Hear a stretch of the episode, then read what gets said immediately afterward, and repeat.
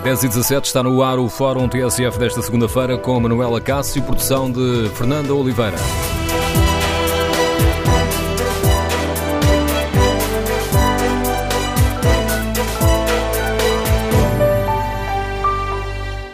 Bom dia. No Fórum TSF de hoje, queremos saber que opinião têm os nossos ouvintes sobre os resultados das eleições na Alemanha e, sobretudo, em cima da mesa um facto, é a estreia da extrema-direita no Parlamento alemão. Queremos ouvir a sua opinião.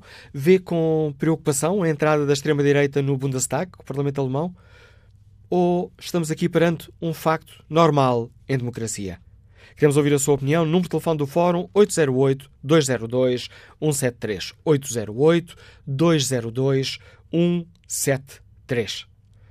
Podem ainda participar no debate, escrevendo a sua opinião no Facebook da TSF ou na página da TSF na internet. Quando clicar em tsf.pt, pode também responder ao inquérito.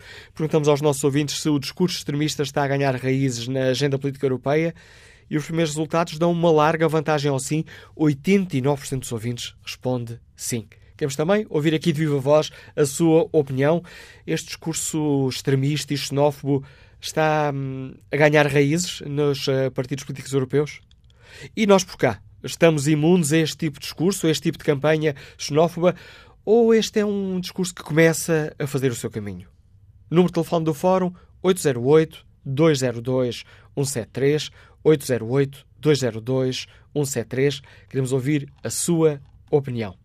Bom dia, professor Viriato Sormei Marques, bem-vindo a este debate. Professor catedrático da Faculdade de Letras da Universidade de Lisboa, hum, tem refletido muito sobre a filosofia social e política, a história das ideias. Professor Viriato Sormei Marques, como é que olha para esta entrada da extrema-direita, esta estreia da extrema-direita alemã no Parlamento? Vê como um sinal de alarme ou é revelador da banalidade da democracia? Eu julgo que é de facto alarmante. Portanto, digamos que este resultado eleitoral alemão não é apenas uh, negativo para a Alemanha, uh, mas é uh, profundamente negativo para o momento da crise europeia em que nos encontramos. Um, do ponto de vista alemão, eh, como já foi dito, é uma, não é uma surpresa, mas é de notar que, de facto, desde que Federal Alemã se fundou, a seguir à guerra, eh, numa base constitucional democrática, até hoje, este, esta é a primeira vez que temos um partido eh, de extrema-direita, um partido que tem vindo a formar a sua ideologia retomando os velhos temas do, do nazismo, eh, sobretudo neste último ano, ou seja, neste ano em que tem crescido mais a sua radicalização discursiva, inclusivamente, inclusivamente até o, o, o antissemitismo, que é claramente um, um, um, sinal, uma linha vermelha, tem vindo a subir. Uh, portanto, isto de facto é uma coisa absolutamente nova. Porquê? Porque o direito constitucional e o direito eleitoral alemão tinham uma barreira, têm uma barreira que impede que partidos que conseguem, como é o caso já da AFD, é? consegue já estar representada nos parlamentos dos Estados Federados, mas tem uma barreira de 5% eh, dos votos, uma barreira eleitoral de 5%, que eh, impede que formações dessas consigam facilmente chegar uh, ao Bundestag, ao Parlamento Federal. Ora bem, desta vez, este partido não, não teve 5%, este partido teve 13%, vai entrar com 94 deputados. É realmente um, um, de facto inédito, não é? Eh, por exemplo, eh, eh, comparando com outros partidos que também ultrapassaram essa barreira, não é? E que não têm nada a ver com a ideologia do AFD. Em março de 83, nas eleições federais de março de 83, os Verdes tornaram-se o primeiro partido ecologista a chegar a um parlamento de um país com a importância da Alemanha, mas tiveram um pouco mais de 5% nas eleições, não é? Portanto, isto é realmente um, um um, sinal de um profundo mal-estar na, na, sociedade alemã e um, eu receio que o sistema político alemão uh, reaja da pior maneira, não é? Portanto, ou seja, o, o que está aqui em causa é, um, no fundo, a relação que isto pode ter para nós, para os outros europeus que não os alemães, não é?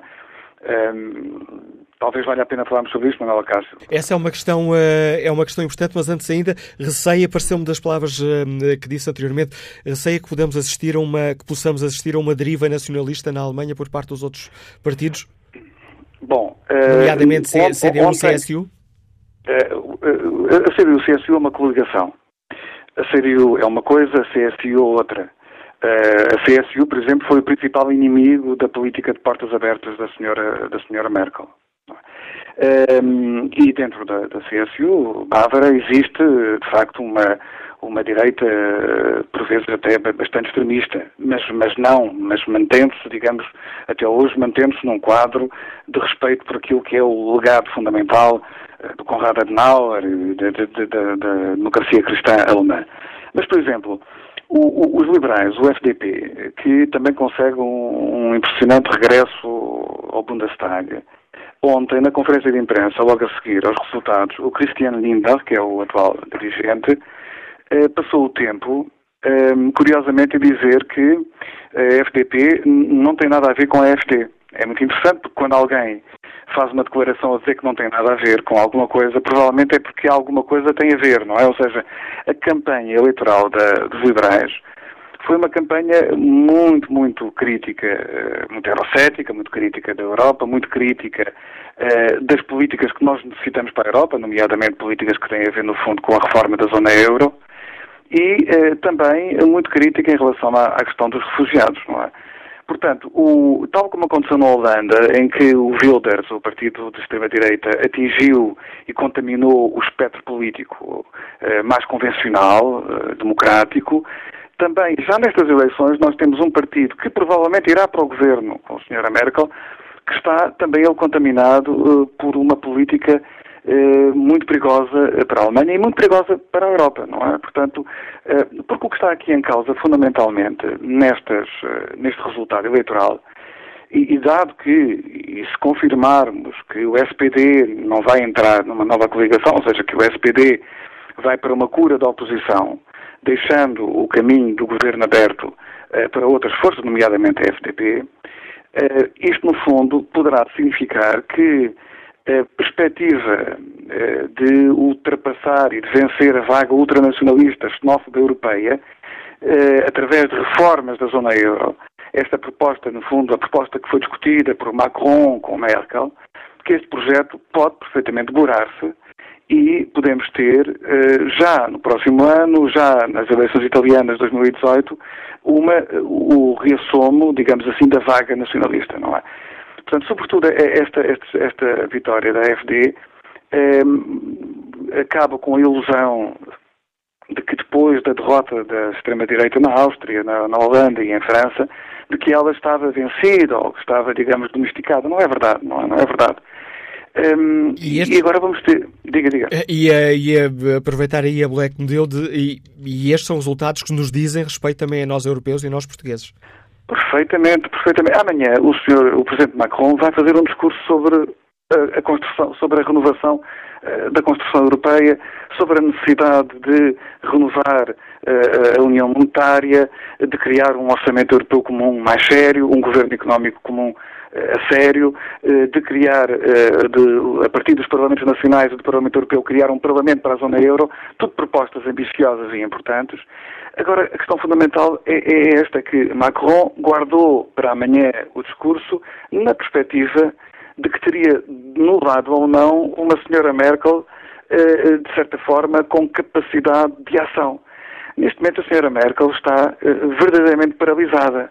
Eh, porque vai ter que passar meses a negociar um governo com o FDP e com os verdes. Tudo indica que não há outra alternativa. Não, enfim, não, não, eh, a situação ideal, ou melhor, a melhor situação para Macron e para quem defende esta agenda reformista, eh, que possa pelo menos melhorar as coisas e não piorá-las, seria continuar uma coligação entre a CDU-CSU e o SPD. Mas será muito difícil que Schultz volte com a sua palavra atrás, não é? Portanto, nós arriscamos a ter aqui, digamos assim, como aconteceu ao longo de toda esta crise europeia, os relógios, os relógios dos líderes europeus completamente sincronizados. É? Por um lado, o relógio parado na Alemanha, que vai passar meses e meses a formar uh, um novo governo, e uma aceleração dos fatores críticos de desagregação europeia em países centrais, como a Itália. A Itália é um país onde, neste momento, 70% dos eleitores quer os da Força Itália do Berlusconi, que está desejoso de tirar vingança, não é, do que lhe aconteceu em 2011, quer uh, do Beppe Grillo dos Cinco Estrelas, são uh, uh, partidos que querem sair da zona euro, não é, que ameaçam sair da zona euro. E, e, e no caso de outro grande país, enfim, dado que neste momento a Grã-Bretanha não conta, que é justamente a, a, Espanha, enfim, vemos este triste espetáculo de, de, de, tornar um problema grave da Catalunha num problema gravíssimo, não é? Para, para uh, o Estado espanhol e, e, e, para a Europa também, porque enquanto a, a Espanha estiver uh, nesta espécie de uh, guerra civil ainda com luvas, não é? Mas já com homens armados nas ruas, enquanto a Espanha estiver aí, não podemos contar com a Espanha para nada, não é? Portanto, são péssimas notícias para, para a Europa, não é? Voltando a fazer aqui um zoom neste alternativa para a Alemanha, estamos a falar de um partido que não tem vergonha de reivindicar as glórias militares alemãs na Segunda Guerra Mundial. E, inclusivamente até, enfim, é, inclusivamente até, o, o, por exemplo, eh, eh, foram copiar ao Trump a questão das alterações climáticas, é? Quer dizer, eh, que a Alemanha é, é, é o, que eu saiba, o, o país de, uh, talvez do mundo onde o consenso em matéria de ambiente é maior. E de repente temos um partido com 13% que segue o Trump e diz que não há, não há problema com as alterações climáticas.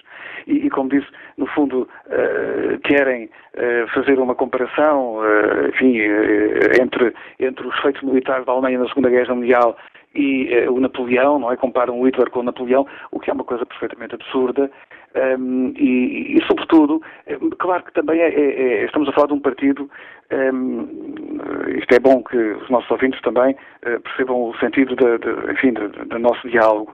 O, o, que está aqui em causa não é dizer que há 13% de alemães eleitores que pensam isso, não é?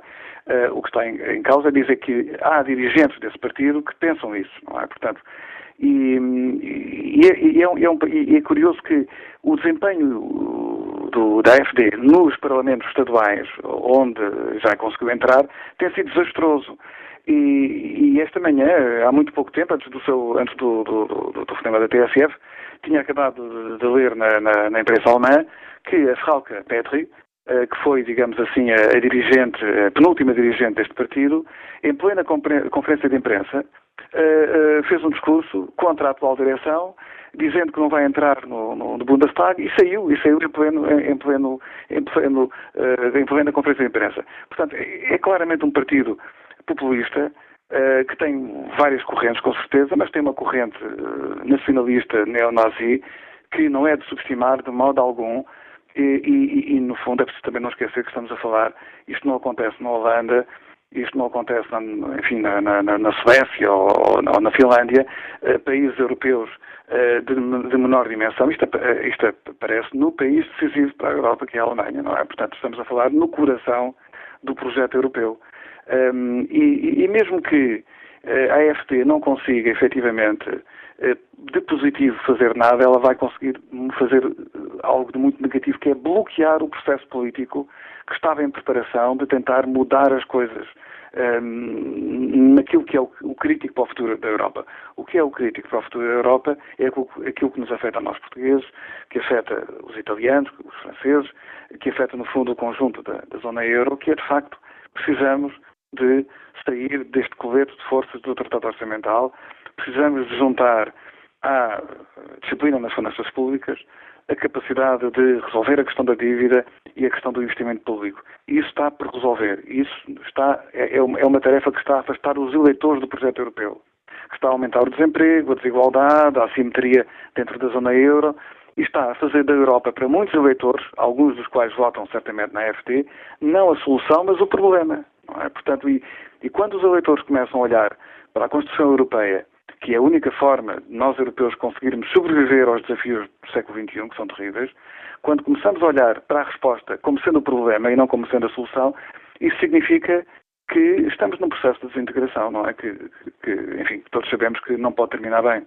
Professor Viriato Sermir Março, obrigado por nos ajudar a, a, refletir aqui sobre a importância das eleições eh, alemãs e ajudar também a perceber porque é que os resultados destas eleições também nos dizem respeito. E que opinião têm os nossos ouvintes? Olham com preocupação a estreia da extrema-direita eh, com um, algumas fações neonazis ao Parlamento eh, da Alemanha? É um sinal de alarme ou é um facto normal em democracia? E nós por cá? Estamos imunes a este tipo de discurso xenófobo extremista ou ele começa a fazer o seu caminho? Número de telefone do Fórum 808-202-173. 808-202-173. Que opinião tem o engenheiro José Belmiro que está em viagem? Bom dia. Bom dia, Dr. Manuel Arcados. Uh, ora bem, hoje, uh, em relação às eleições da Alemanha, que é o tema, o tema do programa, e a, muito obrigado pela, pela oportunidade de poder. José Belmiro, estamos a ouvi-lo muito, muito mal. Vai a conduzir numa zona onde a rede não é, digamos assim, brilhante. Vou pedir-lhe uma coisa: vamos desligar esta, esta chamada telefónica, vamos ligar-lhe um pouco mais à frente para ver se o conseguimos entender, porque mal entendo aquilo que nos está a dizer. Vamos ver se temos mais sorte na qualidade eh, telefónica da chamada com José Navarro, radiologista, está em Lisboa. Bom dia. Bom dia, José Navarro.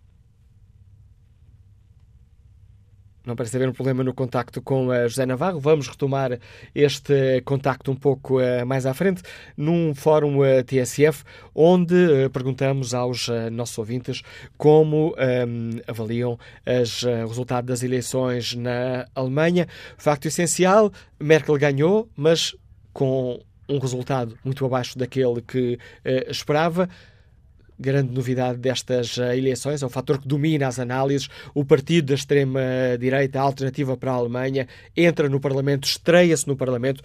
É a primeira vez que a extrema-direita alemã entra no Parlamento em um, democracia. Queremos ouvir a sua opinião. Como é que olha para este facto? É um sinal de alarme? É preocupante? Ou é um facto normal em democracia? O discurso extremista e xenófobo está a ganhar eh, terreno na agenda política europeia? E nós, aqui em Portugal, estamos ainda imunes a este tipo de discurso ou ele já começou a fazer o seu caminho? Número de telefone do Fórum 808 202 173 808 202 173. Armando Santos está aposentado, liga-nos da Guarda. Bem-vindo a este debate. Muito bom dia, Dr. Manuel Cássio. Bom dia aos ouvintes da TSF. Ora, quanto ao resultado das eleições na Alemanha, eu queria dizer o seguinte: é que os prepotentes e arrogantes também se derrotam. Foi o caso de ontem. A senhora Merkel, derrotada, e o Sr. Schultz, o derrotado. Ambos nunca foram amigos de Portugal durante o período em que a Troika esteve aqui quatro anos e meio.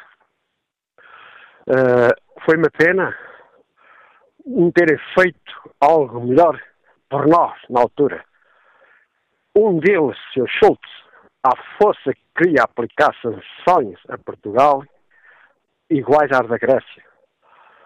Uh, uma pena eles têm aqui um amigo em Portugal. O Sr. ex-primeiro-ministro, em vez de andar aqui na campanha eleitoral de Portugal a fazer discurso sem nexo, isto é, sem pé nem cabeça, e tinha dado uma ajudinha à colega da Alemanha e ao Sr. Schultz. Agora a Sra. Merkel e o Sr. Schultz já estão com o tempo praticamente livre, para dar um toquezinho na cadeia do seu Ministro das Finanças que está lá, o seu show. É só, muito bom dia, obrigado. Contributo de Armando Santos para este debate. Vamos agora ao encontro de Manuel Clemente, artesão, está em Belmonte. Bom dia. Não, caiu a chamada com. Uh, caiu a chamada com uh, o, este ouvinte que estava em Belmonte. Já retomaremos este contacto uh, daqui a pouco. Vamos para já ao encontro da Joana de Souza Dias, correspondente da TSF na Alemanha. Bom dia, Joana. Como é que hum, esta entrada da extrema-direita no Parlamento Alemão está a ser uh, recebida? Como um, um sinal de normalidade ou de preocupação? Uh, aos dois lados. Por um lado, os alemães já estavam, de certa forma, preparados para este resultado, porque as sondagens assim já o avisavam. Uh, a AFP nos últimos, nas últimas sondagens tinha 10, 11% das intenções de voto, portanto os alemães já de alguma forma esperavam este, este resultado, este desfecho. Por outro lado, há aqueles que não acreditavam que isso pudesse ser possível, que um, achavam que não iria ser possível um, a extrema-direita entrar uh, no Parlamento, ainda mais com a história uh, que a Alemanha tem, na Segunda Guerra Mundial. Uh, portanto, esses são os que estão mais surpreendidos, mais chocados, ainda mais com o resultado que a FD teve, mais 13%, portanto, ainda superior àquilo que era esperado pelas sondagens. Eles, os Uh, os elementos de alternativa para a Alemanha uh, já o tinham dito, uh, eles já tinham dito que provavelmente o resultado iria ser superior àquele que indicavam as sondagens, isto porque há muita gente que não admite ou que não admitia que iria votar precisamente neste partido populista de direita.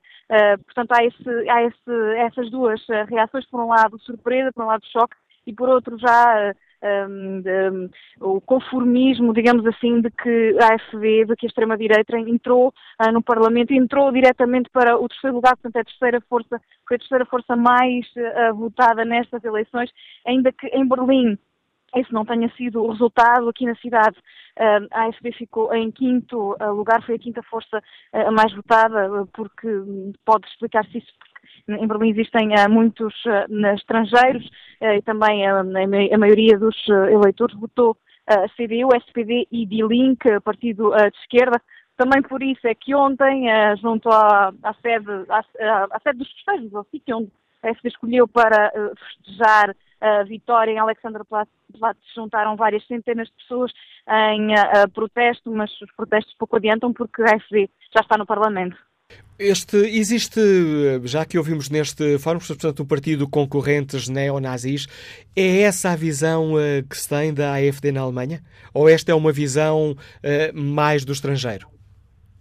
Essa é a visão que muitos têm, mas uh, por um lado, os elementos da AFD recusam uh, esse rótulo, portanto, recusam uh, ser, uh, serem nazis. Eles, em entrevista, por exemplo, que fiz a semana passada a um dos, ao vice-presidente da AFD Berlim, ele dizia-me abertamente que a AFD não está contra a entrada de refugiados no país, quer apenas que sejam divididas também pelos, entrada, essas entradas pelos outros países, portanto que a Alemanha não tenha que receber todos os refugiados e que se, se distinga bem aqueles que procuram uh, asilo, um, que procuram ajuda na Alemanha por motivos uh, económicos, esses sim não devem entrar na Alemanha. Portanto, a AFD afasta sempre esse, esse rótulo de, de extrema-direita, de, de, que são nazis, Uh, mas de facto uh, a grande parte da população que não votou neles sabe porque uh, leu os programas e basta a um comício e percebe-se que o, o, discurso deles vai todo em volta de a não entrada de, de, refugiados e há outras frases que, que, que são de facto muito marcantes do, discurso e do pensamento da, da AFD e são várias vezes repetidas, foram várias vezes repetidas por um dos líderes, por exemplo, que a Alemanha não se deve envergonhar uh, daquilo que fez na Segunda Guerra Mundial, portanto, que deve até orgulhar-se daquilo, daquilo que fez e que as pessoas devem ter um comprovativo uh, de cidadania de que são uh, cidadãos alemães e, e, e arianos e que, que, isso que deve ser obrigatório para viver na sociedade alemã. Essas são algumas também há outra, há outra que gostava de realçar, que este líder é, manifesta-se sempre contra a homossexualidade, quando a outra líder do partido é homossexual e vive com a companheira. Portanto, há, há aqui esta, uh, estas, estes pensamentos radicais que muitos alemães conseguiram ver antes destas eleições, por isso não votaram FD.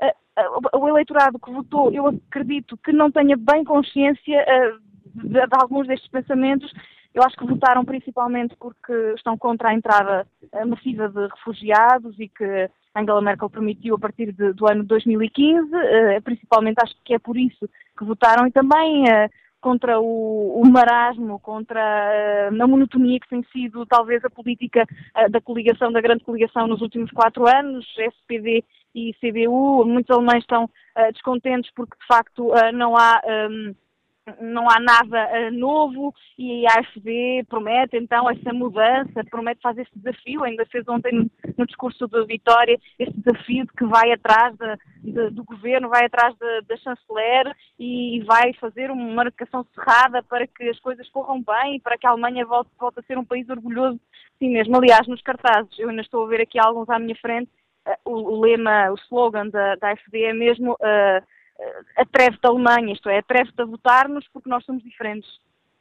Joana de Sousa Dias, a correspondente da TSF na Alemanha, dando-nos aqui a conta da forma como uh, foi recebida esta, esta, esta entrada, esta estreia da extrema-direita alemã no Parlamento, no Bundestag. Vamos uh, agora um, ao encontro de José Navarro, radiologista, está em Lisboa, ver se agora conseguimos escutar. Bom dia, José Navarro.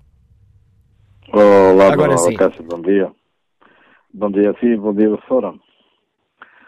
Olha, Manuela Cássio, é a minha avaliação e a minha reflexão sobre o que está a passar na Alemanha vai no sentido de analisar efetivamente uma política que tem sido efetivamente traiçoeira e mentirosa que a Europa tem adotado-se no alinhamento com os Estados Unidos. Os Estados Unidos têm feito a guerra no mundo, têm destabilizado o mundo e as consequências, efetivamente, dos povos sofrerem na carne uh, as metralhas, as bombas e a destabilização dos seus países é fugirem dos seus países e procurarem abrigo onde podem.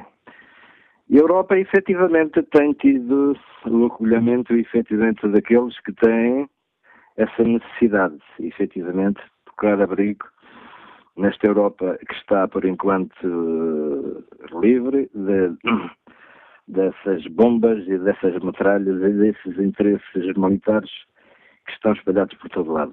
Ora bem, é preocupante, efetivamente, ver forças que cheguem, efetivamente, ao Parlamento Europeu, um, que são contrárias à liberdade e aos direitos humanos mas também merece efetivamente aquela reflexão, que é aquilo que eu já disse, é efetivamente uma das políticas que têm sido erradas. Eu não sou xenófobo, antes pelo contrário, eu sou xenómeno, eu gosto daquilo que é estrangeiro, eu gosto dos estrangeiros, mas uh, as regras também têm que existir. Não pode haver, de facto, uma imigração uh, sem regras que vá agravar mais os problemas que esta Europa tem e que depois se mantenha no tempo.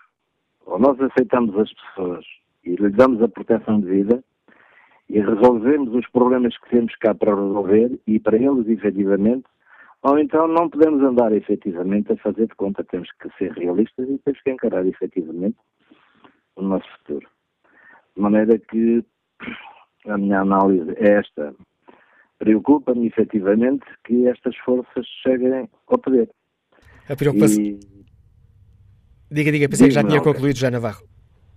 Não, não, Cássio, efetivamente vou concluir e espero efetivamente que a esquerda, a dita esquerda, porque a esquerda efetivamente há muitas críticas a esta esquerda, a esta esquerda liberal e aos seus que reflitam sobre tudo isto, porque possivelmente a história um dia é capaz de ser o exemplo daquilo que nós pretendemos, que é o progresso a liberdade e o bem-estar. O apelo à reflexão que nos deixa José Navarro, a radiologista que nos liga de Lisboa. Queremos ouvir a opinião dos nossos uh, ouvintes. João Miguel Gil participa no debate online com esta opinião. Infelizmente, as dificuldades económicas, o advento do terrorismo islâmico na Europa e o enorme fluxo de refugiados favorecem este tipo de discurso. São problemas que devem ser forçosa, ou melhor, que devem forçosamente ser resolvidos a bem da Europa e dos refugiados. Mas a solução não vê a preto e branco, virá num tom acinzentado que deverá ser estabelecido através do diálogo e do trabalho político. Queremos ouvir a sua opinião. Pode, se preferir participar no debate online, escrever aquilo que pensa no Facebook ou na página da TSF na internet para participar de viva voz uh, aqui no Fórum TSF. Está à disposição o número de telefone 808-202-173. 808-202-173. Queremos uh, saber se virá com preocupação para a chegada da extrema-direita ao Parlamento alemão se o discurso extremista e xenófobo está a ganhar, está a ganhar raízes um, na agenda política europeia e se nós por cá estamos ou não imunes a este tipo de discurso ou se ele já começa a fazer algum caminho. Número de telefone do Fórum 808-202-173. Vamos agora à análise do Leonídio Paulo Ferreira, é subdiretor do Diário Notícias, Polícia em Assuntos Internacionais. Bom dia, Leonídio. Bom dia. Olhas com preocupação esta chegada da extrema-direita alemã ao Parlamento? Uh, bem, uh, é, é, sinal de preocupação, até porque é uma novidade. Uh, tirando em 1949 das primeiras eleições, ainda para a RFA, na altura da Alemanha dividida, em que um pequeno partido de extrema-direita entrou, não havia nada, nada parecido. Um, eu também tenho alguma cautela em chamar já a extrema-direita a este partido, porque este partido é uma mistura de vários partidos várias correntes. Um, aliás, nasce como um partido anti-euro e depois avança para um partido anti-refugiados, um, já com uma clara tendência xenófoba, uh, mas que não se entende em termos programáticos e, sobretudo, ao contrário do que diz o seu nome, não é uma alternativa para a, para a Alemanha.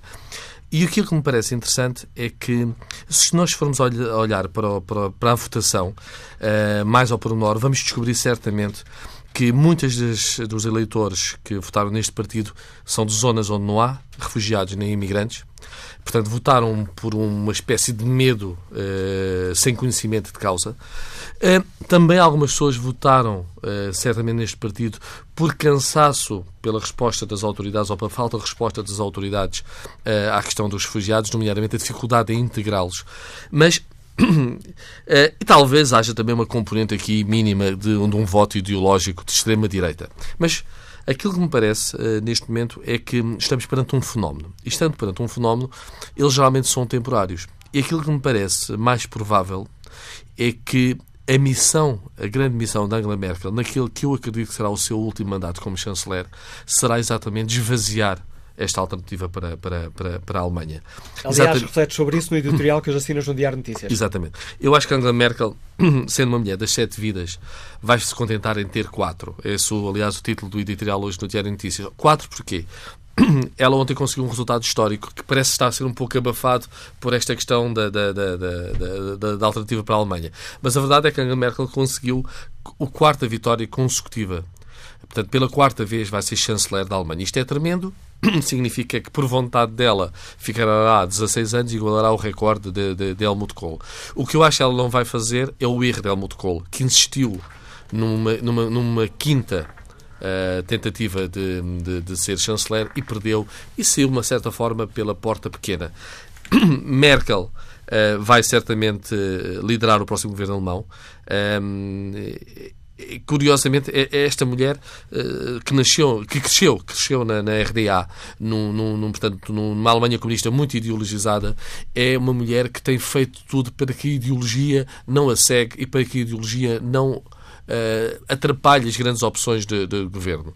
Por isso é que ela já governou com os sociais-democratas, já governou com os liberais e neste momento o grande desafio é convencer os liberais e os verdes a juntarem-se a ela no, no, governo. Os liberais não será difícil, os verdes será difícil, mas curiosamente não por causa de Merkel, mas sim porque as divergências entre os liberais e os verdes são, são, são grandes. Uh, vou só dar um exemplo porque é que não será hoje em dia impensável uma aliança de, de, dos democratas cristãos de Merkel com os verdes. Por exemplo, os verdes sempre quiseram acabar com a energia nuclear na, na Alemanha. É uma das medidas que Merkel já anunciou num dos seus anteriores mandatos. É um plano a médio prazo, mas que ela própria já ganhou essa bandeira dos verdes. Portanto, esta mulher, que eu acredito vai conseguir formar governo, provavelmente com esta solução eh, de coligação inédita, será a primeira vez que haverá uma coligação que engloba CDU, liberais e, e, verdes. Será também a segunda vez que, os verdes irão para o governo, já depois de terem estado com, com os sociais-democratas. Esta mulher que vai liderar a Alemanha nos próximos anos, eh, assim, ela tem um currículo impecável. Aliás, um tu currículo... estiveste enquanto enviado do Diário Notícias em 2005. Eu estive em 2005. E quando, foi... Na primeira vitória de Merkel. Exatamente. É e... a mesma política ou é uma política muito mais experiente e eficaz hoje É muito mais experiente e, sobretudo, surpreendeu toda a gente. Eu lembro-me, assim, eu estive na altura em Munique, em Dresden, Berlim e Frankfurt e toda a gente dizia de Merkel que ela não tinha carisma. Ou seja, a miúda passou a ser a mãe. Exatamente. A Das Machen passou a ser a, a Muti. Passou de ser menorizada para ser realmente admirada. Eh, atenção, ela, eh, este resultado da, da, da CDU, em termos históricos, é o pior da CDU, mas Merkel continua a ser de longe a líder do maior partido da Alemanha. Ou seja, não há qualquer dúvida que se os alemães querem um chanceler, é Angela Merkel. Como eu estava a dizer, eu acho que ela vai ler o sinal uh, desta votação e vai perceber que há um tempo para toda a gente. E a mulher que era inexperiente em 2005, mas ganhou as eleições, surpreendentemente, a Guerra de Schroeder, percebeu que há momentos em que, em que provavelmente tem que se preparar a saída. E eu acho que ela vai ter várias missões neste, neste quarto mandato. Como eu estava a dizer, ela vai tentar esvaziar a alternativa para a Alemanha, ela vai tentar reconquistar um espaço tradicional da CDU que é, agarrando bem o centro, não deixar que haja franjas à sua, à sua, à sua direita. Quando muitos liberais, que têm uma expressão, há uma expressão na Alemanha muito curiosa, que os liberais são aqueles que têm um, o coração à esquerda e a carteira à direita. E, portanto, ideologicamente é um partido complicado de, de, de definir. Mas Merkel vai tentar que a CDU volte a abranger o espaço de direita, que esvazia esta alternativa para, para a Alemanha. Vai tentar também ser ela uh, a escolher quem lhe vai suceder. Isso é muito importante, porque há um legado que ela quer defender. E, uh, sobretudo, vai tentar não ser vítima daquilo que acontece muito quando os líderes estão em fase final ou quando alguém adivinha que os líderes estão em fase final, não ser vítima uh, de jogos bastidores que tentem fazer alternativas contra ela. Mas do ponto de vista de nós europeus, não alemães, aquilo que me parece é que a Alemanha vai manter-se estável, a Alemanha vai se manter a locomotiva da Europa, o compromisso europeu vai se manter uh, forte e, sobretudo, nós europeus, não alemães, vamos ter que olhar para Merkel para esta última grande missão dela, que é esvaziar este partido, que jogando com medos, e com medos que em alguns casos podem ser legítimos, mas são medos, porque não há aqui um programa de governo, não há uma alternativa para a Alemanha, ela sairá pela porta grande da história se, terminando este quarto mandato, ela tiver deixado esvaziada este populismo da, da, alternativa para a Alemanha. Temos menos de um minuto. Não estava ainda de perguntar, Leonido, se não receias que este sucesso da alternativa para a Alemanha possa puxar a CDU para a direita? Uh, irá... e, e, para um certo orgulho nacionalista alemão? Uh, a CDU é, uma, é, uma, é, é um partido é democrata cristão, um pouco mais à direita na sua ala bávara, mas também com componentes, componentes muito centristas e de centro-esquerda. Uh, aliás, Merkel, dizem que Merkel não tem ideologia. Uh, se olharmos para algumas coisas de Merkel, Merkel, aliás, está no centro-esquerda. Por exemplo, esta questão do nuclear, aliás, entrou... Ou dos refugiados. Entrou, ou dos refugiados. Há uma altura em que a maior parte da opinião pública estava claramente com Merkel na questão dos refugiados e, curiosamente, era só uma parte do seu eleitorado, mas depois era o eleitorado todo de esquerda, social-democrata, a apoiá-lo. Mas sim, eu penso que o próximo líder da, da, da CDU vai tentar que a CDU, de uma forma tradicional, de uma forma democrata cristã ou conservadora, recupere este eleitorado que está mais à direita. Tem, tem atenção que, apesar de Merkel ter perdido 8% e a alternativa para a Alemanha ter ganho 8%, não houve uma transferência direta. A alternativa para a Alemanha ganhou votos a todos os partidos, em todos os quadrantes. E, portanto, incluindo não é... à esquerda. Incluindo à esquerda. Portanto, ela vai tentar Uh, capturar aqueles que são da direita tradicional e que agora não votaram na alternativa para a Alemanha. A análise do Leonido Paulo Ferreira, subdiretor do Diário Notícias, que agradeço a participação neste debate. Retomaremos o fórum a seguir às notícias das 11 para participar de viva voz. Tem à disposição o número de telefone 808 202 173.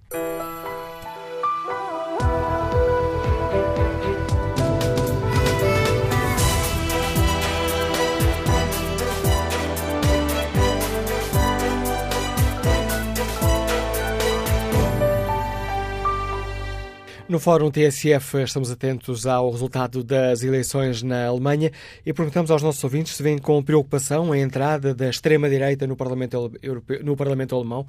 É uma estreia, é a primeira vez que a extrema-direita entra no Parlamento. O, a Constituição Alemã tem uma, um, um, bloqueio, só entram no Parlamento partidos que conseguem 5%. Ora, esta, esta alternativa para a Alemanha conseguiu 13% nas eleições. Como é que olham para este facto? Com preocupação ou é um facto normal em democracia.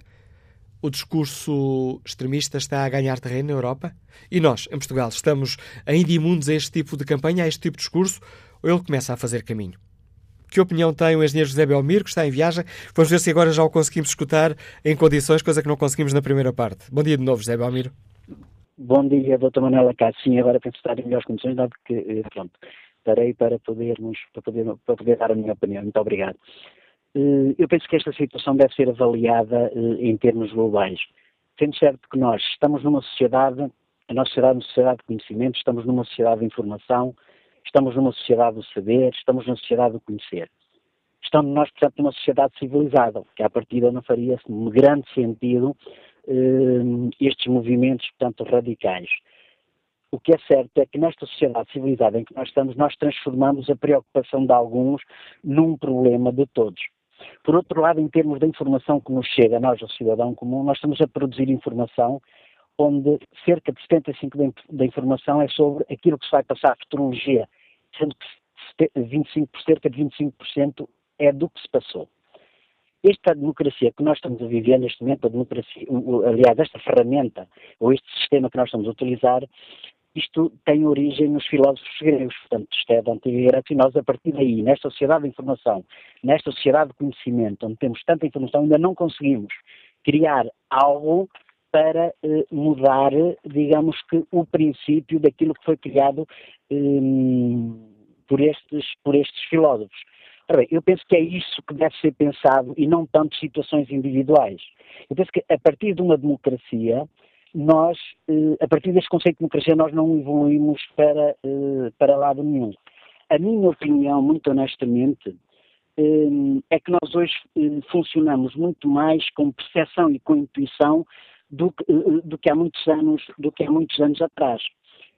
Hoje pensamos mais sobre o conhecer do que sobre o, o saber propriamente dito. O que nós não conseguimos, penso que esta, é, esta é a minha opinião, hoje não conseguimos encontrar uma harmonia, eh, digamos que de sentido individual de felicidade, porque no fundo há uma busca de felicidade incessante que todos nós preocupamos, com o sentido universal da vida. Portanto, isto é um problema universal, que tem equilíbrio entre, por um lado, a felicidade e o outro o sentido da vida. E as preocupações de uma Alemanha não são as mesmas preocupações de, uma, de, uma, de um outro país subdesenvolvido, assim como o sentido da vida também não é. Daí que nós não possamos, eh, digamos que fazer uma interpretação global em função de variáveis, de variáveis tão diferentes. E isto é realmente, essas assimetrias eh, são o alfobre, não há dúvida nenhuma, que são o alfobre para o crescimento deste radicalismo, que no fundo é é, é, é, digamos que a criação, é, é a busca, a, a, criação artificial, da, a busca artificial da felicidade dos outros para a nossa para a imposição das nossas afirmações, que, somos, no fundo, que são no fundo as pessoas eh, menos equilibradas e as menos respeitadoras de tudo o que é comum. Eu penso que, para terminar, doutor Manuel Castro, que encontrar a felicidade universal da sociedade e o sentido da vida das civilizações são precisamente é a variável com que nós devemos trabalhar. É o caminho que nós devemos prosseguir, independentemente de todo o resto que nos possa dividir. Portanto, é um problema da civilização, é um problema da nossa sociedade, das sociedades ditas civilizadas, com uma quantidade eh, de informação muito grande, com uma, uma, quantidade de conhecimento muito maior, com conhecimento científico acima, acima da média e que, infelizmente, por estarmos a pensar de forma individual, não conseguimos resolver estes problemas. Esta é a minha opinião. O contributo de José Belmiro para esta reflexão que hoje fazemos. Quanto ao inquérito que está na página da TSF na internet, o discurso extremista está a ganhar raízes na agenda política europeia ou sim continua com larga vantagem? 89% dos ouvintes responde sim. Maria da Conceição participa no debate online com esta, com esta opinião. Acho que a democracia é ingênua. A estes partidos nunca devia ser dada a hipótese nenhuma de poderem ascender aos parlamentos, visto que a democracia serve de rampa para os seus intentos. Basta conhecer a história dos vários conflitos e a ideologia que eles pregam, e só para destruir e nunca para construir, já que são imunes ao sofrimento humano. Vamos agora ao encontro do professor Carlos Jali, coordenador dos mestrados em Ciência Política da Universidade de Aveiro. Senhor professor, bom dia. Como é que um estudioso da ciência política olha para este sucesso eleitoral da extrema-direita alemã? Bem, o sucesso do AFD na Alemanha reflete dois padrões, um mais geral e um mais específico. O mais geral é, de facto, uh, o crescimento de movimentos populistas um pouco por toda a Europa e não só. Veja-se aquilo que aconteceu no outro lado do Atlântico, nos Estados Unidos. O aspecto mais específico na Alemanha, mas que também se liga à dimensão mais geral, prende-se com uh, aqueles que eram os temas centrais do debate político na Alemanha uh, em torno desta eleição e depois as consequências desse debate a nível eleitoral. Um dos temas centrais nestas eleições alemãs era o tema da imigração, e muito, a, a, esmagadora maioria dos eleitores do AFD afirmou votar no AFD, não necessariamente por concordar com o AFD, mas como um voto de protesto em relação aos outros partidos em contenda. E, portanto, há aqui claramente um sinal de descontentamento, um sinal de descontentamento que se reflete a dois níveis. Por um lado, no crescimento do AFD, uh, por outro, na queda bastante acentuada pela votação conjunta nos dois principais partidos alemães, a CDU da Angela Merkel, mas também o SPD de Martin Schulz, uh, e, de facto, estes dois partidos obtêm nestas eleições o mais baixo resultado conjunto uh, do período uh, de, deste, do período pós-guerra, do período da, da, República Federal Alemã. E, portanto, eh, estes fatores ilustram também algum descontentamento na Alemanha, descontentamento esse que o AFD foi capaz de capitalizar e mobilizar. E tal como vimos em França, temos pessoas que habitualmente votam uh, na extrema-esquerda a votar agora na extrema-direita. E, de facto, o que emerge aqui é uh, o padrão de uh, ver que partido é que acaba por politizar e introduzir na agenda política os temas que os principais partidos uh, negligenciam, mas que os eleitores também uh, querem ver refletidos no debate político.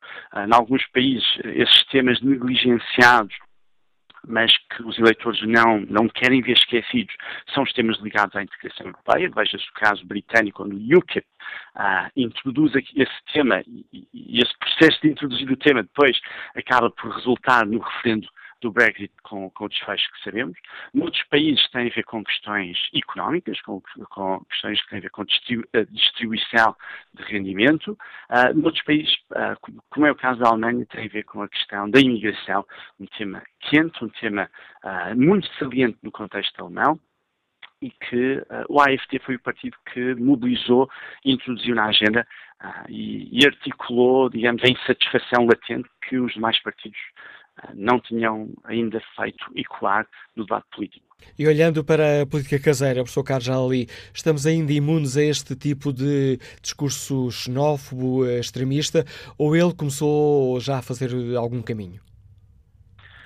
Bem, a verdade é que esse discurso específico, o discurso anti-imigração, o discurso xenófobo em Portugal, uh, tem mais dificuldade em encontrar eco eleitoral porque as questões da imigração tem uma muito baixa saliência a nível do eleitorado português. Portanto, nós regularmente vemos nos estudos do Eurobarómetro quais são os temas que mais preocupam os cidadãos europeus e os cidadãos portugueses. A nível europeu, em muitos países, a questão da imigração é um tema importante, está no top 2, 3 dos temas que mais preocupam os eleitores. Em Portugal, a imigração é um tema uh, residual. Tipicamente, obtém uma, um, só 1, 2% dos eleitores é que afirma estar preocupado com a imigração. Uh, e imigração, neste caso, obviamente, com I. E, portanto, esse é um tema que é difícil politizar. Agora, isto não quer dizer que estamos imunes a, a, movimentos populistas. Os movimentos populistas podem encontrar outros temas que os eleitores sentem que estão subrepresentados no debate político uh, e, e, e fazê-los ecoar uh, no debate político. Uh, até agora isso não tem acontecido, em parte porque o sistema político português e o sistema partidário português têm uma amplitude bastante grande e também não tem acontecido porque as tentativas para gerar esses movimentos populistas não têm conseguido ser percepcionadas como credíveis aos, aos olhos dos eleitores. E estes dois fatores, de facto, têm dificultado a, a penetração destes movimentos. Mas não estamos imunes ao surgimento de novos partidos uh, com um discurso mais ou menos populista e tivemos exemplos de eleições recentes, veja-se as últimas europeias, onde partidos que uh, eram residuais, que tiveram votações muito substanciais, uh, o que mostra que o eleitorado português não está inteiramente pré-determinado e pré-fixo naquilo que é o sistema partidário atual. Estas uh, eleições autárquicas, a questão do, do, uh, do uh, racismo, da xenofobia tem sido também falada, sobretudo, e tem marcado também o discurso entre os candidatos, muito por causa das declarações do candidato do PSD em Lourdes, André Ventura, depois também com a insistência de Pedro Passos Coelho nas preocupações quanto à revisão da lei da imigração.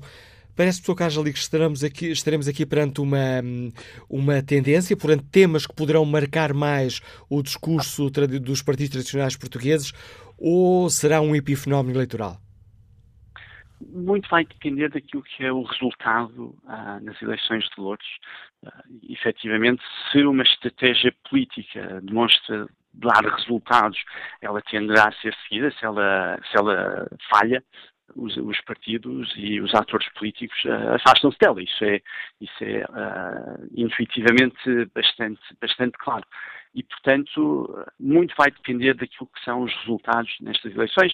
Uh, o caso de Lourdes tem ganho uma atenção muito grande, atípica até, e vai ser interessante ver qual é depois a avaliação dos resultados e até que ponto é que isso uh, valida a estratégia aparente do candidato do PSD, ou então, uh, num resultado negativo, uh, creio que isso é um sinal para os atores políticos que este tipo de discurso não tem muito caminho a fazer de futuro em Portugal. Obrigado, professor Carlos Jali, pela reflexão que trouxe este fórum TSF, a opinião do politólogo Carlos Jali, marcando este debate. Como é que o jornalista Ricardo Rodrigues, no chute em Lisboa, olha para, estas, para os resultados destas eleições alemãs e para o avanço da extrema-direita? Bom dia. Bom dia, Ricardo Bom dia. Bom dia. Bom dia. Hum, em relação às eleições, eu acho sempre que a democracia tem a vantagem de fazer, mesmo aqueles com, com os quais nós não estamos de acordo, dar a cara. E isso é importantíssimo, a meu ver. É importantíssimo que a extrema-direita esteja integrada numa democracia, que a extrema-esquerda esteja integrada numa democracia, porque pelo menos as coisas discutem-se, falam-se e trocam-se ideias e consegue-se pelo menos ter ao pé as opiniões daqueles que normalmente eh, transgridem e aparecem eh, com extremismos eh, fora de um contexto democrático. Portanto, quanto a mim, acho positivíssimo que comecem a dar a cara todos aqueles que algumas pessoas não estão de acordo, outras estão. A democracia é isso mesmo. Não tem sido o respeito pela opinião dos outros, tem sido o medo de que apareçam outros, porque a democracia tem sido, de certa forma, eh, tem discriminado, de certa forma, porque os políticos têm lutado pelo voto e não pelo respeito da opinião uns dos outros. E por isso existem até políticos em democracia que eh, não aceitam que hajam ideias novas e que hajam pessoas com ideias e com atitudes novas eh, na vida dos povos, o que é, a meu ver, altamente negativo. É isso que se tem que conseguir, é não sectarizar permanentemente, mas aceitar tudo e todos e respeitar a forma de cada um tem de pensar, eh, coisa que não se tem feito nestes últimos anos. Tem-se discriminado para ganhar votos, tem-se combatido, tem-se eh, tratado mal as pessoas, tem-se tido atitudes, tudo isto por conta eh, de uma quantidade de fatores que não vale a pena enumerar, porque eh, eu não sou o dono da razão nesse aspecto, tenho alguma ideia sobre a razão pela qual está tudo a degladiar sempre, mas isso é outro assunto. Obrigado, Ricardo Rodrigues, pela sua participação neste Fórum TSF. Vamos agora ao encontro do uh, Ministro dos Negócios Estrangeiros português. Bom dia, Sr. Ministro Augusto Santos Silva. Obrigado pela sua disponibilidade para nos ajudar aqui a refletir sobre a, os resultados das eleições uh, alemãs. Peço-lhe uma primeira análise desses resultados. Ficou surpreendido? Uh, bom dia.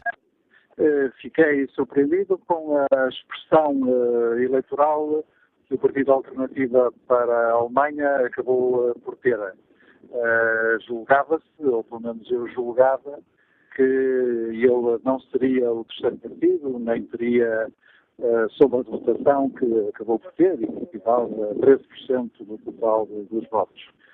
Quanto ao resultado propriamente dito, evidentemente que o processo de formação do próximo governo será um pouco mais complexo, visto que o SPD eh, decidiu eh, ir para a oposição, atitude que se compreende, dado o desgaste que teve com a participação na grande coligação, e significa que a chanceler Merkel terá de formar governo com outros parceiros. A tradição alemã é governos de maioria parlamentar e julgo que essa tradição se vai manter. Provavelmente as negociações vão demorar um pouco mais, uh, do que esperado, mas uh, do ponto de vista do interesse português, visto que como Ministro da Estrangeiros não tem que pronunciar sobre política interna alemã, do ponto de vista do interesse português, é positivo que a chanceler Merkel eh, fazer agora o seu quarto mandato.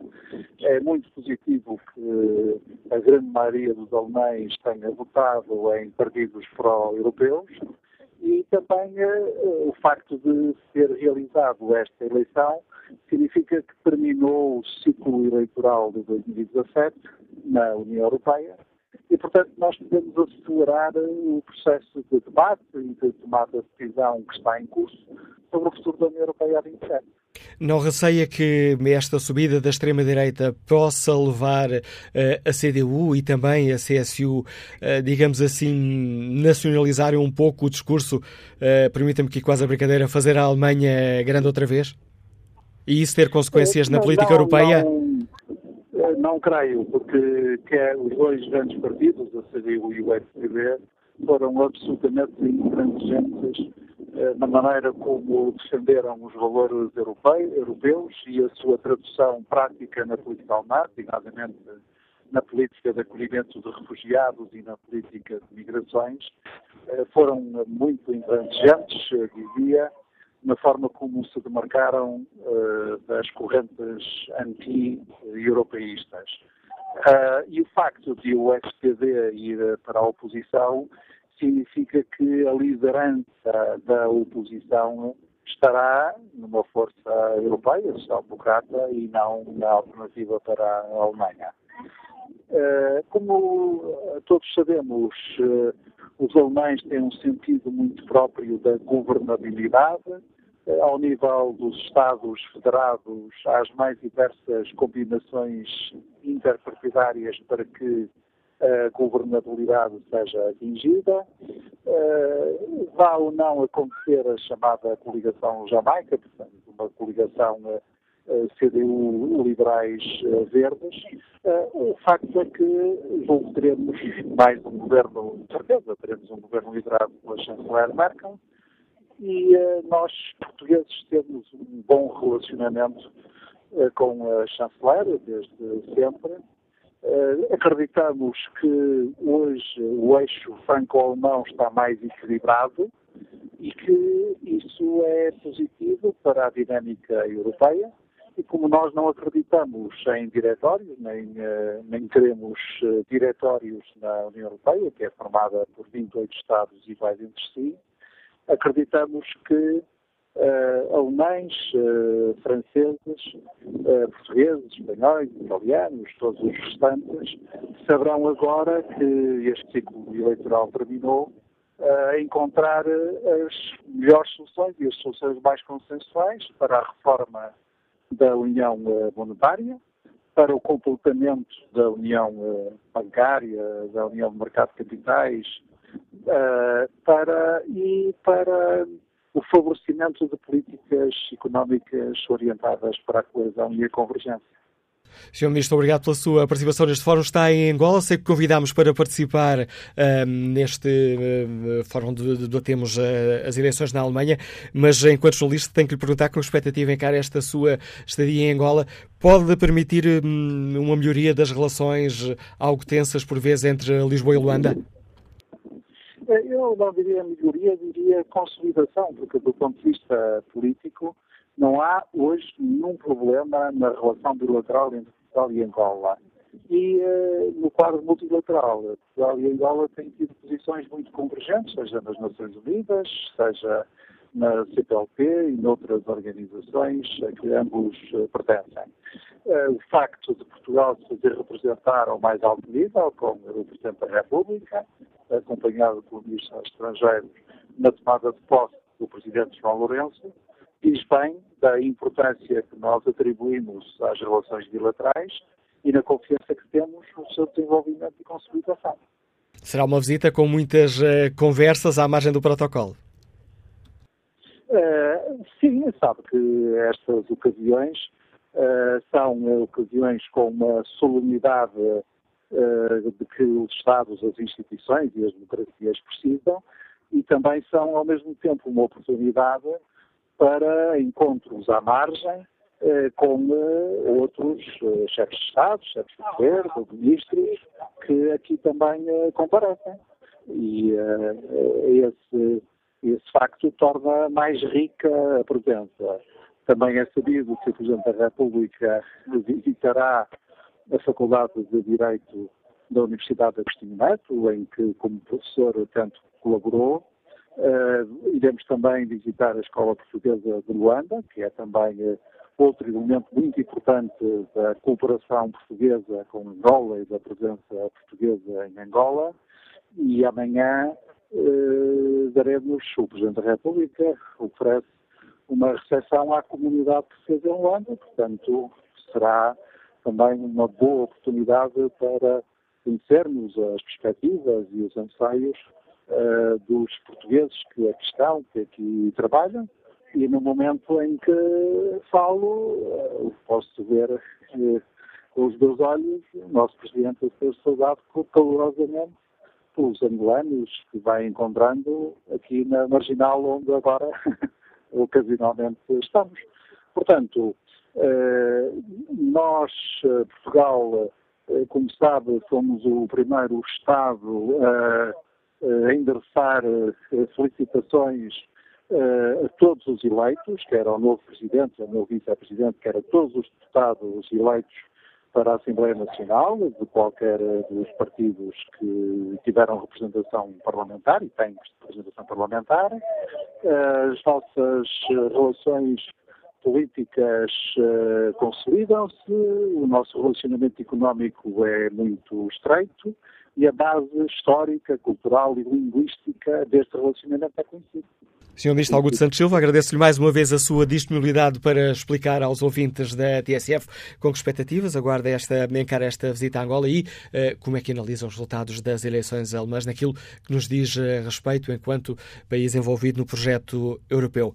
Ora, escutado o Ministro Augusto Santos Silva, passo, vamos olhar aqui o debate uh, online.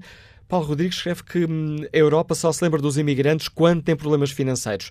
No tempo das vacas gordas, os imigrantes eram ótimos para preencher vagas em trabalhos que nenhum cidadão nacional quer fazer. Não entendo como é que existe uma lei na Europa que pune ou devia punir quem nega o Holocausto e dão direitos a quem adota um discurso xenófobo e racista.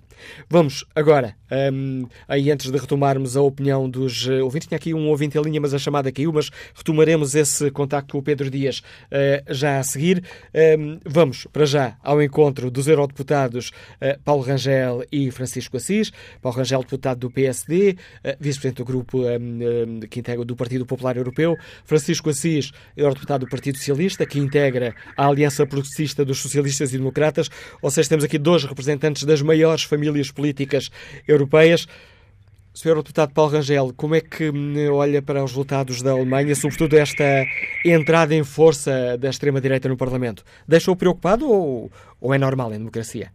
Uh, sinceramente, preocupado verdadeiramente não me deixa. Devo dizer que eu não entro muito nesta histeria geral, porque se nós olharmos para o panorama eleitoral alemão, dos 16 parlamentos dos Estados Federados, dos Länder, portanto, enfim, em Portugal diríamos talvez parlamentos regionais, mas enfim, são até mais que isso, 13, e são os 13 que tiveram eleições, entretanto, já tinham representação da AFD. E, portanto, isto é uma tendência que nós temos em toda a Europa. Se olhar para a Dinamarca, ou se olhar para a Holanda, ou se olhar para a França, ou se olhar para a Itália, uh, uh, uh, estão assim. Claro que no caso da, ou para a Áustria, porventura até com mais força. Claro que no caso da, uh, da Alemanha há sempre uh, o fantasma do nazismo. Esta organização não é, em rigor, uma organização de extrema-direita nesse sentido mais, digamos, ortodoxo, embora eu acho que facilmente é capturada por essa dinâmica. Portanto, o perigo está aí. Não é? Portanto, há sem dúvida um setor que é claramente de extrema-direita, e há sem dúvida o perigo de ser capturada por esse setor.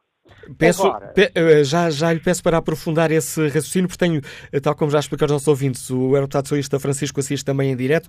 Vamos aqui quase tentar aqui em cima do joelho improvisar quase aqui um debate entre os dois. Podem interromper-se e dialogar se acharem que isso faz sentido, mas hum, perguntava-lhe também, uh, Dr. Francisco Assis, se olha para esta entrada da extrema-direita no Parlamento com preocupação ou com perfeita normalidade?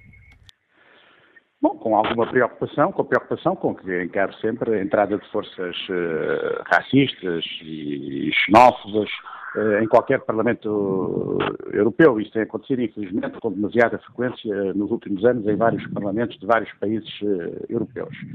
Também acho que não devemos ceder a um ambiente de histeria. Eles não ganharam as eleições, estão muito longe disso. Creio que o maior problema político da Alemanha neste momento nem vai ser esse. O maior problema político da Alemanha vai ser, vai ser quem vai formar governo, como se vai formar uh, o governo e que programa vai ter esse governo e que consequências vão resultar para o projeto europeu desse novo governo e do seu programa. Essa é que é a questão que se vai colocar no imediato na uh, Alemanha. Que aqui também há muito uma reação que eu admito que seja episódica e como tal ultrapassada em próximas eleições, ao facto de ter havido uma política por parte da Angela Merkel, eh, que a diferenciou, a meu ver, positivamente no contexto europeu, de grande abertura à entrada de refugiados na Alemanha nos últimos anos. Isso gerou aí um, um movimento de, de, de reação, de, até de caráter mais eh, nacionalista, radical e, e, e xenófobo, propriamente eh, de acordo com aqueles termos do racismo eh, tradicional do, que deu origem ao nazismo. Portanto, não é, creio eu, uma situação que nos deva eh, colocar em estado de histeria, é uma situação evidentemente preocupante, sempre que forças radicais, extremistas, Uh, com um potencial antiliberal e antidemocrático muito grande, entram nos parlamentos, e neste caso entra de facto com alguma expressão, embora essa expressão também não deva ser hipervalorizada.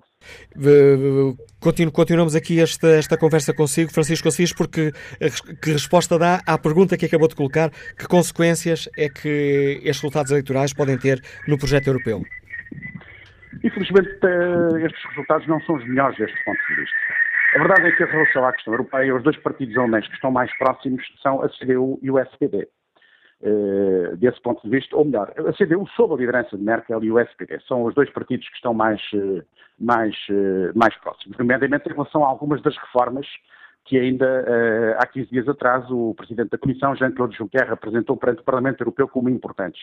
Um aprofundamento da zona euro, a abertura para a eventual criação de um uh, orçamento reforçado para a, zona, para a zona euro, isto é, em relação a tudo isso, a tudo que tem que ver a, a criação da figura do Ministro das Finanças Europeu, em relação a tudo que tem que ver um certo aprofundamento da integração europeia em matéria económica, uh, estes dois partidos estão muito, muito próximos. Ora, o SPD já anunciou que não vai fazer parte do novo governo, e isso é compreensível, e manifestou vontade de ir para a oposição o que provavelmente levará à constituição de um governo entre a CDU, os verdes e os liberais. E os liberais que, que são pró-europeístas, mas não são pró uma maior integração nestes domínios, porque têm a ideia de que uma maior integração significaria uma transferência de recursos da Alemanha e dos países do Norte para os países do Sul, e aí se distingue claramente de, da chanceler Merkel, que foi muito injustamente atacada, como sabemos, em relação a essas questões, mas que agora veremos, uh, veremos que o papel, vamos ver no futuro como ela foi importante o papel dela no passado nesse domínio. A verdade é que, perante isso, uh, a situação em termos europeus pode colocar-se de maneira diferente. Em relação aos verdes, têm em relação a alguns consensos que se estavam a delinear em matéria de política de segurança coletiva e de defesa europeia, algumas divergências. Agora também, a verdade é que os alemães têm depois uma grande capacidade de estabelecer compromissos eh, entre eles e de agir com um pragmatismo, no, no bom sentido da, eh, da palavra, e é de admitir que consigam superar as suas principais divergências e formar um governo com alguma coerência. De qualquer modo, do ponto de vista europeu, Uh, acho que uh, há, alguns, há, algumas razões para termos alguma preocupação. Partilha desta análise, Paulo Rangel. Há aqui motivos para alguma uh, preocupação? Sim, eu tenho uma visão um pouco mais otimista uh, uh, do que esta e até essencialmente aquela que tem sido veiculada, porque o que me parece a mim é que o SPD ter se retirado uh, é, um, é, algo muito importante justamente por causa do crescimento da AFD, portanto da tal extrema-direita ou direita radical. Porque é a única forma de o partido da oposição principal ter um partido, no fundo, do compromisso. Quer dizer, se, se, se, o SPD entrasse no governo, o que iria acontecer é que eh, a primeira voz da oposição seria eh, a oposição da direita radical. E, portanto, isto iria dar uma visibilidade e até uma ideia de alternativa que podia, evidentemente, aumentar fortemente o peso da direita radical. E, portanto, eu penso que o SPD aqui está a prestar um serviço não apenas a si próprio, isto é para se poder renovar e caracterizar e ser uma alternativa no futuro à CDU, mas está a prestar um serviço ao sistema partidário alemão, porque está a evitar dar protagonismo à AfD. E por isso mesmo é que eu acho que os liberais e os verdes, eh, que também estão contra a, AfD, e portanto também estão neste consenso, digamos, dos partidos do arco democrático, se quiser eh, vão acabar por se entender e vão acabar por se entender com, com, com, a CDU. Vai demorar tempo, mas isso não, tem, não é nada de extraordinário. A Holanda, que já fez eleições em março, ainda não tem governo. Na Alemanha, a última vez, eh, o SPD e a CDU demoraram três meses a fechar o seu acordo de governo. Portanto, isto é, é característico das chamadas democracias consensuais do norte da Europa. Uh, haver um processo de negociação para a formação do governo relativamente, digamos assim, demorado. Uh, portanto, aqui o que é que eu acho? Eu acho que os liberais e os verdes vão ser, digamos que, como que obrigados a entrar neste pacto de um certo isolamento da AfD. E para isso têm que chegar a um acordo. Qual é a minha esperança? Aqui pode haver duas, eh, pode haver duas tendências. Ou Angela Merkel cede eh, na segurança eh, externa, na defesa aos verdes e no, na reforma do euro aos, aos liberais, e então nós tínhamos o pior de dois mundos, sendo que nunca seria catastrófico, mas seria de facto negativo, ou acontece o contrário. Os verdes, na questão económica, equilibram os liberais e os liberais, na questão de segurança, equilibram os verdes e, portanto, podemos estar outra vez, mais ou menos, no, no mainstream, quer dizer, na, na, na posição média da CDU. Uh, uh, a única coisa que eu temo que possa acontecer, uh, e aí talvez daquilo que Francisco Assis, uh, aí já me aproxima demais dele, é que haja algum setor da CDU, e isso eu conheço bem porque estão no PPE, nomeadamente o setor bávaro, a CSU, uh, que em termos económicos também estão muito próximos das posições dos liberais, e que aproveitem a presença dos liberais para dizerem nós até queríamos fazer estas reformas, mas com os liberais não podemos. Quer dizer, no fundo, é preciso perceber que a CDU de Angela Merkel é a CDU, digamos, média, mas que dentro do próprio partido há várias posições, não é? E, portanto, naturalmente, essas posições, digamos, mais anti-europeias ou mais anti-integração do euro, porque elas nunca são anti-europeias, os alemães, em geral, são profundamente europeus e europeístas, mas uh, são mais contra este passo de integração do euro, podem ver nos liberais uma espécie de pretexto, uh, o pretexto que lhes faltava para fazerem vingar dentro da CDU a sua posição mais, digamos, uh, anti-reforma da zona euro. Mas eu estou convencido de que o SPD vai ficar na oposição e, com isso, vai ser a voz europeia da oposição, e, por outro lado, o, o, o, uh, os liberais e os verdes vão acabar por se anular nas suas exigências e, portanto, Merkel, que é a negociadora mais talentosa que uma vez conheci, é de facto uma pessoa que consegue negociar com grande habilidade, eh, acabará por conseguir levar, eh, digamos, a sua, a sua carta à Garcia. Tentando aqui já nesta fase final, eu pedi-lhe quase uma resposta, se não, uh, Paulo Rangel, não receia que o projeto europeu saia prejudicado? Não, de maneira nenhuma, só faço aqui uma nota, é que se não houver um esforço grande na reforma do euro até março, até fevereiro, e isso pode acontecer por causa desta demora, vai haver um impacto nas eleições italianas.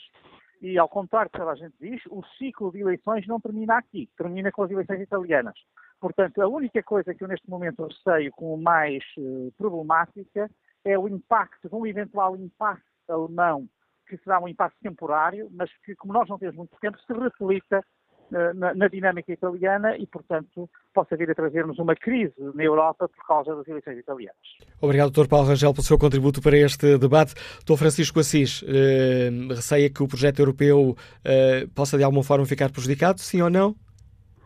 Eu tenho algum receio. Eu, dizer, se todas as coisas funcionassem como o Paulo Rangel acabou de referir, é se tudo o que pode correr bem, correr bem, é evidente que não há razões para receio. Mas basta alguma pequena coisa não correr assim tão bem para, para que imediatamente surjam razões para termos uh, algum receio.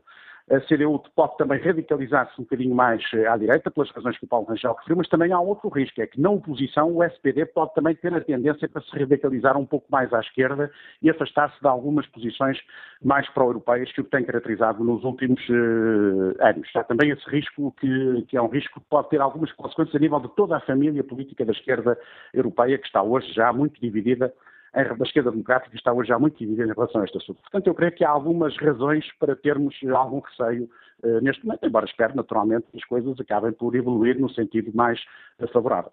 Obrigado, Dr. Francisco Assis. Olhado aqui um olhar mais à esquerda, um olhar mais à direita dos dois eurodeputados que representam as maiores famílias políticas europeias. Francisco Assis, deputado, eurodeputado do Partido Socialista, que integra a Aliança Progressista de Socialistas e Democratas do Parlamento Europeu, e Paulo Rangel, do PST, que hum, integra o Partido Popular Europeu. Aliás, Paulo Rangel é vice-presidente do Grupo do Partido Popular Europeu. Retomamos o contacto com o professor Pedro Dias, que nos escuta em Cantanhede. Bom dia, qual é a sua opinião? Eu só quero contar uma anedota. É o seguinte, a CDU é a Coligação Democrática Unitária em Portugal. E a CDU na Alemanha é a extrema-direita. Então, e, a TSU? Não é aquela taxa da, da, da, da Segurança Social? Não sei, eu, eu acho que o, que o projeto europeu vai ficar na mesma. Opinião de Pedro Dias, tudo na mesma, sem implicações das eleições na Alemanha. Manuel Clemente, artesão que está em Belmonte, em Belmonte que opinião tem? Ficou preocupado com esta entrada da extrema-direita no Parlamento ou, ou é normal em democracia? Eh, eu penso, em primeiro lugar, bom dia ao Fórum e cumprimentar o Dr. Manuel Cássio e agradecer pela oportunidade de poder intervir. Eh, eu, gostaria só de colocar uma questão à reflexão de todo o Fórum. Eh, quem acreditará que existem 13% de simpatizantes com o nazismo na Alemanha moderna? Isso não faz qualquer sentido. Eu vivi muitos anos na Alemanha, sei exatamente o que estou a dizer, e pode ter eh, uma certeza muito razoável que grande parte deste voto é um voto de protesto, porque realmente as condições sociais para uma parte muito substancial da população alemã têm-se agravado muito. A Alemanha tem um problema muito grave de pobreza, especialmente com a terceira idade, e, e o reflexo, o, o, aproveitamento que a extrema-direita está a fazer, incutindo medo às pessoas, é exatamente eh, a capitalizar o, o descontentamento dessa franja da população que está, de facto, muito desprotegida e muito empobrecida. Bom dia. Obrigado, Manuel Clemente, muito deste uh, nosso ouvinte, conhece bem a realidade uh, alemã. Vamos ao encontro de Paulo Machado, comerciante, está em Braga. Bom dia. Sim, muito bom dia. Um, a minha opinião é que, na realidade, não é assim tão preocupante a entrada da extrema-direita, porque nós sabemos que a Europa vai ter sempre capacidade de, de, de filtrar aquilo que é importante e o que não é. E nós sabemos que há que há, que há opiniões demasiado extremistas neste partido que não, que não nunca vão avançar na, na Europa, né? Agora, também é bom que, que, que, que, este, que este partido tenha tomado algum poder para que chame a atenção de algumas situações que na Europa estão a acontecer, que é o caso da entrada dos imigrantes de uma forma completamente desorganizada e desgovernada e que nos estão a trazer graves problemas que vai para conhecimento de todos. Uh, aqui em Portugal é importante também que se note que a direita está a tomar um bocadinho de poder, porque nós temos neste momento a extrema-esquerda em Portugal, que também faz parte do, do, faz parte do poder político, não é? E as pessoas não estão muito assustadas com a extrema-esquerda. Portanto, porquê estarem assustadas com a extrema-direita? Se a extrema-esquerda também faz parte do poder, usa e abusa do mesmo, e, e como tal, a extrema-direita poderá também trazer algum equilíbrio de forças. Ah, é a minha opinião. Tá? A opinião do Paulo Machado, obrigado pela sua participação no fórum. E que opinião tem o gestor Mário Patrício, que nos escuta na Cova da Piedade? Bom dia. Bom dia. Bom, a chegada da, da direita, da extrema-direita ao poder na, na, Alemanha é muito preocupante. Nós temos uma memória curta e já nos esquecemos de todos os malefícios que se arrastaram por toda a Europa e, portanto, é muito preocupante. Deve ser mais preocupante ainda para os nossos valorosos políticos que têm que encontrar soluções para isto. E as soluções são as propostas que eles têm que construir que sejam suficientemente atrativas para evitar esta progressão verdadeiramente preocupante. Eu sou já velho e estou muito preocupado com isso.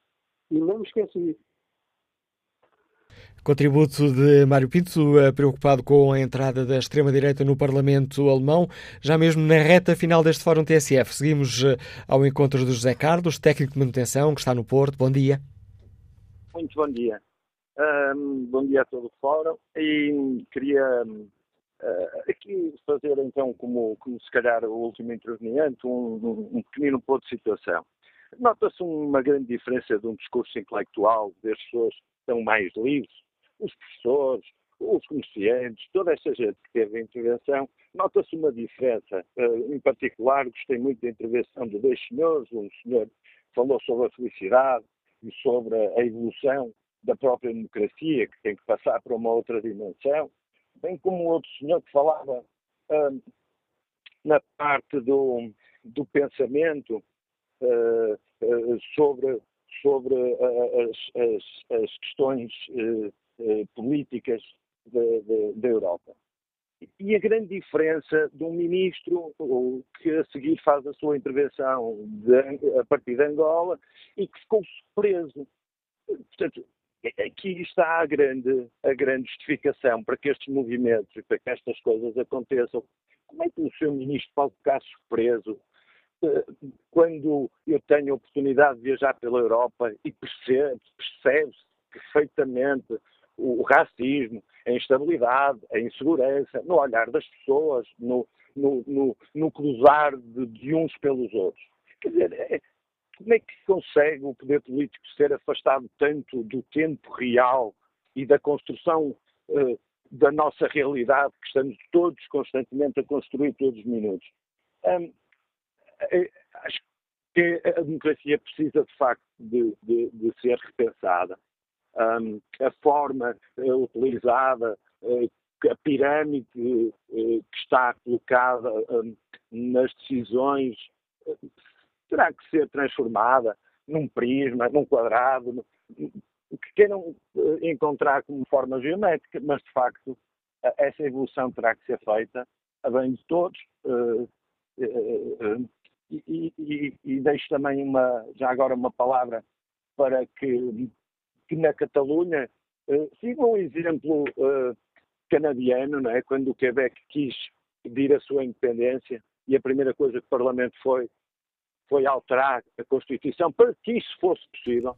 E o que é que não saiu?